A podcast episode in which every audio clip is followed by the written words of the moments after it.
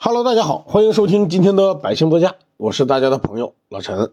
今天呢，给大家推荐一款十万以内的轿车。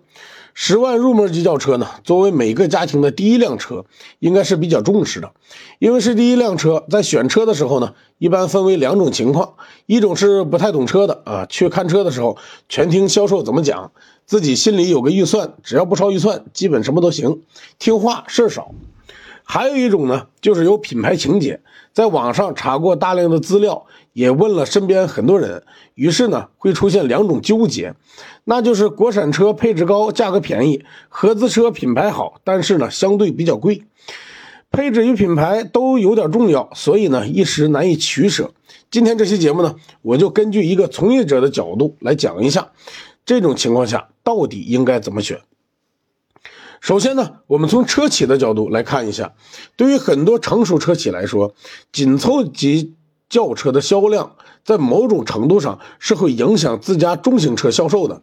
大部分家庭的买车顺序应该是紧凑型车、中型车或者 SUV，而这个品牌的最高水准一般是体现在自家的中型轿车上面的。目前呢，我们国产车的制造水平正在快速发展。十万以内的车呢，就可以拥有很多以前想都不敢想的配置。但是我们既然在这个预算之内，最好不要过于追求看起来方便舒适，甚至有点花哨的配置。毕竟啊，在这个档次的轿车，可靠才是最重要的。如果现在的你刚刚拿到驾照，从来没有长期的拥有过一台属于自己的车，那么你是很难感受到这一辆车可靠是多么重要的。这里说的可靠呢，是说的车上每一个常用的功能，在各种工况下都能稳定的运行。简单点说，就是没什么小毛病嘛。现在的车开起来就跑啊，跑个五万八万不会有什么大问题，但是小问题就不一定了。你现在看起来很多车配置高、空间大啊，价格便宜，但是呢，用个两三年它不见得省心，反倒是那些配置少、用起来呢反而更可靠。我说到这儿呢，可能你们就有点能听出来了啊！我要推荐的车呢，肯定不是国产车，没错，我要推荐的就是合资车。以前我没有大量的用车经验时，觉着花十万块钱左右还一定要买一个合资车的人，就是穷要面子。你买个本田大众也不见得有面子，可是后来我知道，很多人买合资根本就不是为了面子，他们不清楚本田高级还是大众高级，但是呢，他们知道合资的可靠。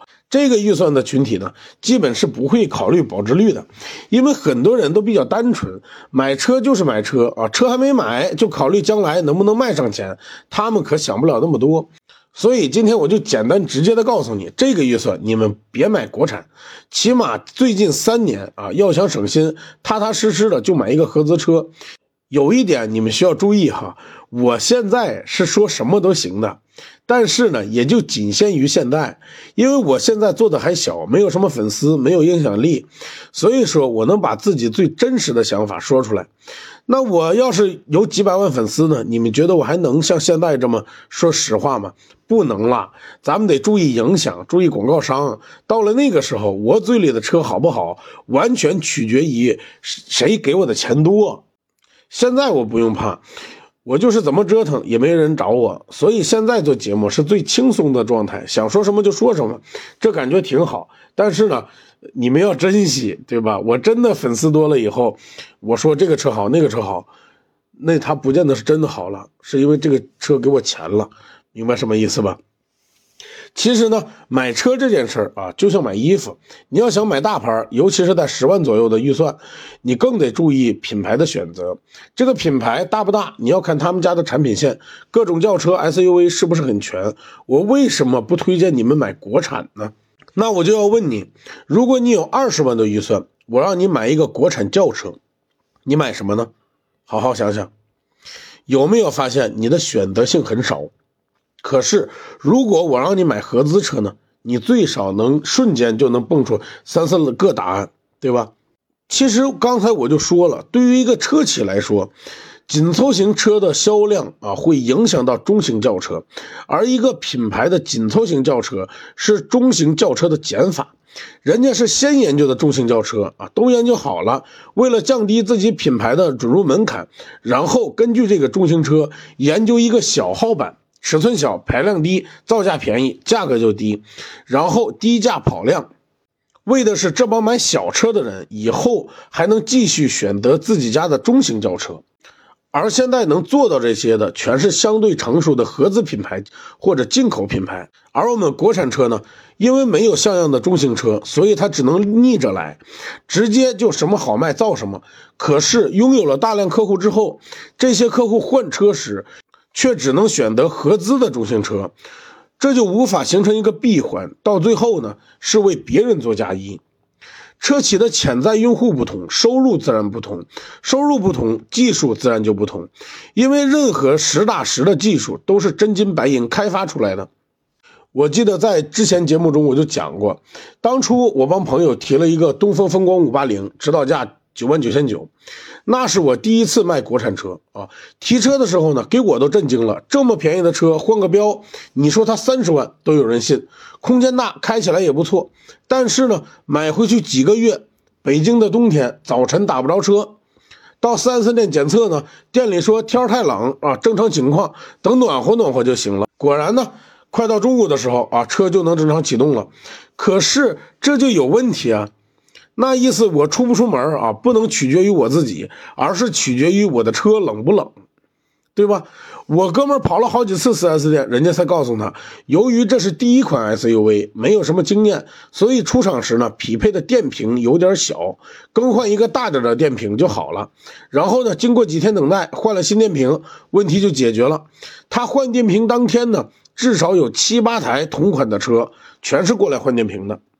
东风汽车呢是国有大厂啊，第一款 SUV 就犯这种错误，是不是有点太低级了？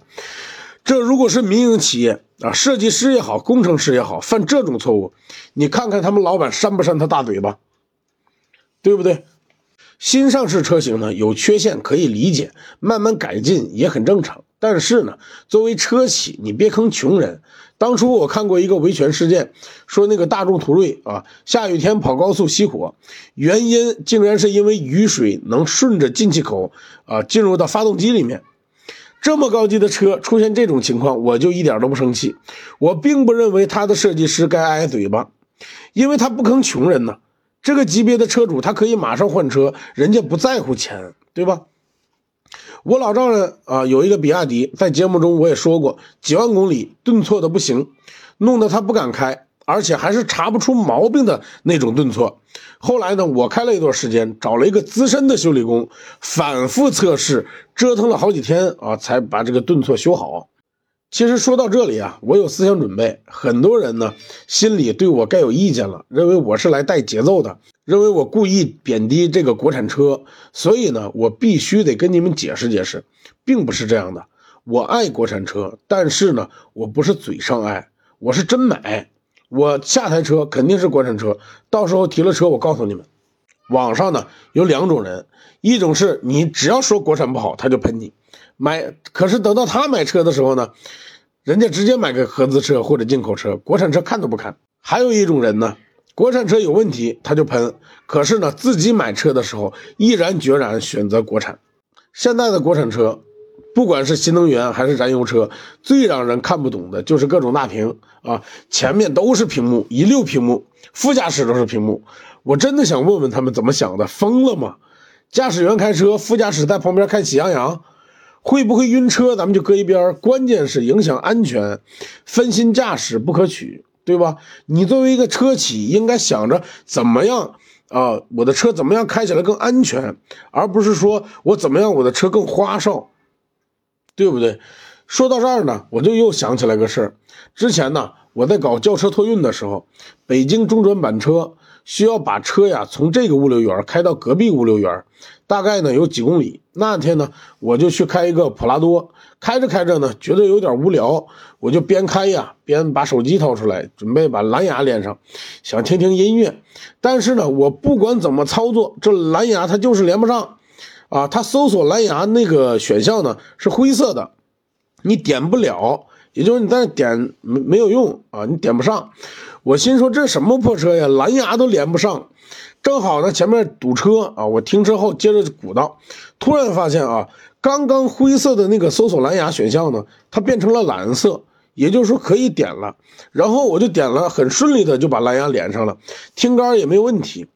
这是怎么回事呢？过了一会儿啊，我把车开起来啊，发现它又变成灰色的了。不仅是这样，我发现呢，这车开起来以后，车机上很多功能它都用不了。这我才明白啊，只要车动起来，它的车机就会限制你的使用，很多功能啊是故意不让你用的。为的就是让你认真驾驶。我现在是个小媒体，所以呢，现在很多车我都没开过。你们的车有没有这个功能？可以评论区跟我讲一下。尤其是国产车啊，那些号称拥有智能车机的，你们试试，他们在安全这方面啊，智能不智能？反正啊，我说那么多，就是想说，国产车呢，要踏踏实实的研究技术，研究发动机，研究变速箱，研究混动技术、电动技术，这才是根本。大家都拿出血汗钱来买车，你坑谁都不能坑这个预算的消费者。只有大家明白这个道理啊，才能少一些众泰呀、宝沃呀这样的车企。说了这么多啊，我突然才想起来，我这一个劲儿的不让你们买国产，但是呢，合资车好像还没给你们推荐呢。说说今天的主角吧，我严厉的十万以内合资车的首选，别克英朗啊。推荐理由很简单，就是便宜。推荐配置呢？改款典范1.5精英型，目前呢在售的英朗有两个指导价，四个配置车型，幺幺九九两个，一个1.5四缸，一个 1.3T 三缸，幺二五九也一样，啊1.5四缸，1.3T 三缸，幺幺九九呢不管三缸四缸，不推荐你们买，因为配置实在是太低了。所以呢，今天咱们主要说幺二五九，幺二五九呢，有人选车的时候可能有点纠结，不知道该选三缸还是四缸，这个时候啊，呃要看你自己的状态。如果这是你人生中的第一台车，那你可以买三缸。那三缸到底抖不抖呢？讲实话，抖。三缸机不行啊！你不要听他们任何人说说三缸机啊，什么有什么平衡杆的技术，那些都不要听啊。三缸机它是真的抖。呃，起码呢，别克的三缸你不能买啊。你要怕抖，还想买三缸，你买福特。福特有核心技术，三缸抖动抑制呢，确实很优秀啊。但是呢，如果你之前有过车，那你踏踏实实的买四缸，因为你之前有过四缸车、三缸车，它就算做的再好，你都会觉着不舒服。就算是第一年还行，但是呢，过了这一第一年的新车蜜月期，你那个不好的感觉就来了。明白吧？英朗作为同级别中最便宜的车，落地价格呢绝对是最低的。你别看福特福睿斯最好卖的幺幺九九好像比英朗幺二五九便宜，但是英朗能优惠四万多，接近五万，就这优惠幅度，整个汽车圈应该没人能比。刚才我说了，推荐英朗呢不为别的，就是便宜。呃，今天我们最新的成交价呢，应该是优惠四万八，裸车呢相当于是七万多，购置税、保险、上牌算下来落地不会超过九万。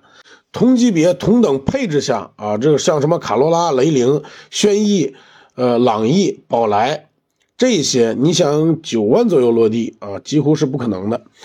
这车的配置呢，我简单点说吧，呃，天窗、LED 远近光、倒车影像这些都有。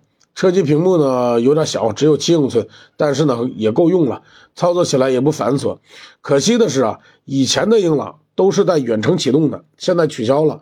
带远程启动的，像现在的北方的天气，还是挺实用的。其实，跟好多紧凑型轿车一样，英朗最好卖的呢也是白色。今天我去公司统计了一下啊，现在呢我们每一天呢大概是卖个七八台左右，几乎全是白色。而且呢，我们的销售跟我讲，相对于前两个月，现在的英朗啊又逼近了五万大关了。我想啊，应该是大家年底考核啊，厂家要销量，所以啊，现在买英朗正是时候。到了二零二二年一月份，价格反而会回收。感兴趣的小伙伴呢，可以去当地 4S 店谈谈价格啊。起码你要谈个四万五以上的优惠，这个优惠呢一定要是现金优惠，不要谈什么综合优惠。保险呢可以在店里出，保费金额跟他们讲好，一定要在五千以内，一般呢都在四千七。但是有这个河南省的朋友们在店里出保险的话，需要格外注意，因为几乎所有河南的 4S 店它都有店内险。什么是店内险呢？就是假如我收了你五千块钱保费。但是呢，实际打出来的保单金额只有三千七或者四千多，反正呢是对不上。我们见过一个最狠的，是收了一个二级的客户，收了九千多，但是实际的保险只是给人家出了三千七百块钱，所以说这一点需要你们格外注意。呃，中间的钱啊，我不用多讲，那肯定是被销售吃了啊。其他的省市呢，到目前为止，反正我们还没发现有这种现象啊。就这种大规模的，呃，店里边默认的销售去这么干。如果客户发现了呢，他们就美其名曰我们是为了补这个车的差价啊，其实呢就是玩的一种套路啊，而且很低级，知道吧？我之前做节目还说过他们。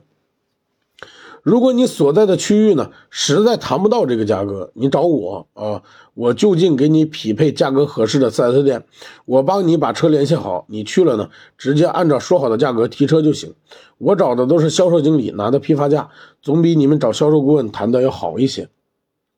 好了，由于时间有限啊，今天的节目就先到这里。我的联系方式呢，会放在这条音频的评论区，也欢迎大家关注我的同名公众号“百姓多家”，点赞与评论呢是对我最大的支持。那我们评论区接着聊吧，拜拜。